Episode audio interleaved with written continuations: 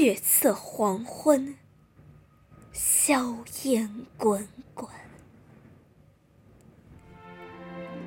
距汇通桥不到五十公里的泥泞公路上，开来五辆重型卡车。第一辆车上坐着一个着少校制服的大胡子。两小时前，他接到集团军总部的命令，不惜一切代价，将弹药及食品送上汇通桥南高地。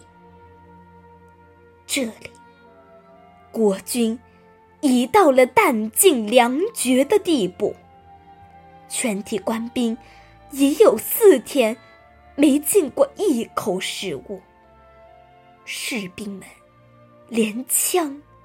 都端不起来，而他们接到的命令是必须再坚守二十四小时，不惜一切代价。卡车在公路上疯狂的向前冲去，大胡子少校手提一挺轻机枪，两眼血红。作为带队官长，他明白。迟到一个小时的后果是什么？不该发生的事发生了。第一辆卡车扎进炮弹坑里，熄火了。随后的四辆卡车也被迫停了下来，前面的路面都布满炮弹坑。押车官兵全部下了车，奔跑着搬石头填炮弹坑，推车累得气喘吁吁。也就是在这个时候，四野里聚来不少饿得皮包骨头的饥民，怯生生的围着卡车转。也不知是谁喊了一声。车里有馒头啊！顿时，四野里的饥民打了强心针般振奋起来，呼啦冲上去，钻进车厢，抢吃起馒头来。大胡子少校手提轻机枪，冲到被抢的车前，嘴角抽搐着，双眼滴血，一咬牙。将机枪右手端起来，对准鸡鸣。只听一片哗啦的枪摔声，全体押车官兵持枪围住了鸡鸣。就在这时，大胡子少校的双眼直直盯着车尾，然后痛苦的。闭上了双眼，在车尾，一个十二三岁的小女孩，饿得双眼深陷，浑身受过害人的撑着肉皮，一双脏兮兮的手抓住馒头，嘴里还咬着一只馒头，遮住了半张瘦脸，双眼惊骇。而哀怜的望着大胡子少校，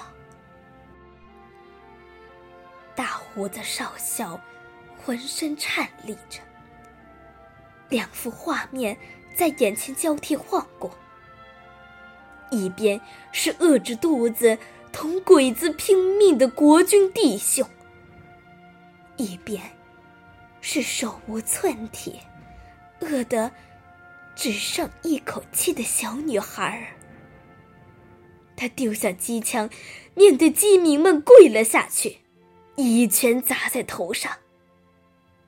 乡亲们呐，前边受怒江的弟兄们，已经四天没有吃饭了，他们空着肚子，在和鬼子拼刺刀啊！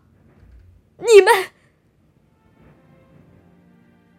四野霎时一片寂静，所有人如石雕一般。小女孩怯生生的挪到大胡子少校面前，将手里的馒头递到大胡子少校手上，然后取下嘴里的馒头也递上去。叔叔，我不知道这些馍馍是送到前边去的。这个馍馍。我咬了一口，请他们别嫌弃，请他们吃饱了多杀鬼子，好吗？大胡子一下抱起小女孩，只一个劲点头。他将脸贴着小女孩的脸。你叫什么名字？小女孩。有气无力的答道：“我叫尤小翠。”大胡子颤声说道：“好，好妹妹，等我们打败了鬼子，我一定让你吃上白馍，一定让你吃饱，好吗？”小女孩。吃力的点点头，脸上露出稚气的笑。所有的鸡鸣，此时都将抓在手里的馒头，默默的送回了车上，然后用最后一点力气，抱起一块块填弹坑的石头。车队怒吼着，向怒江方向冲去。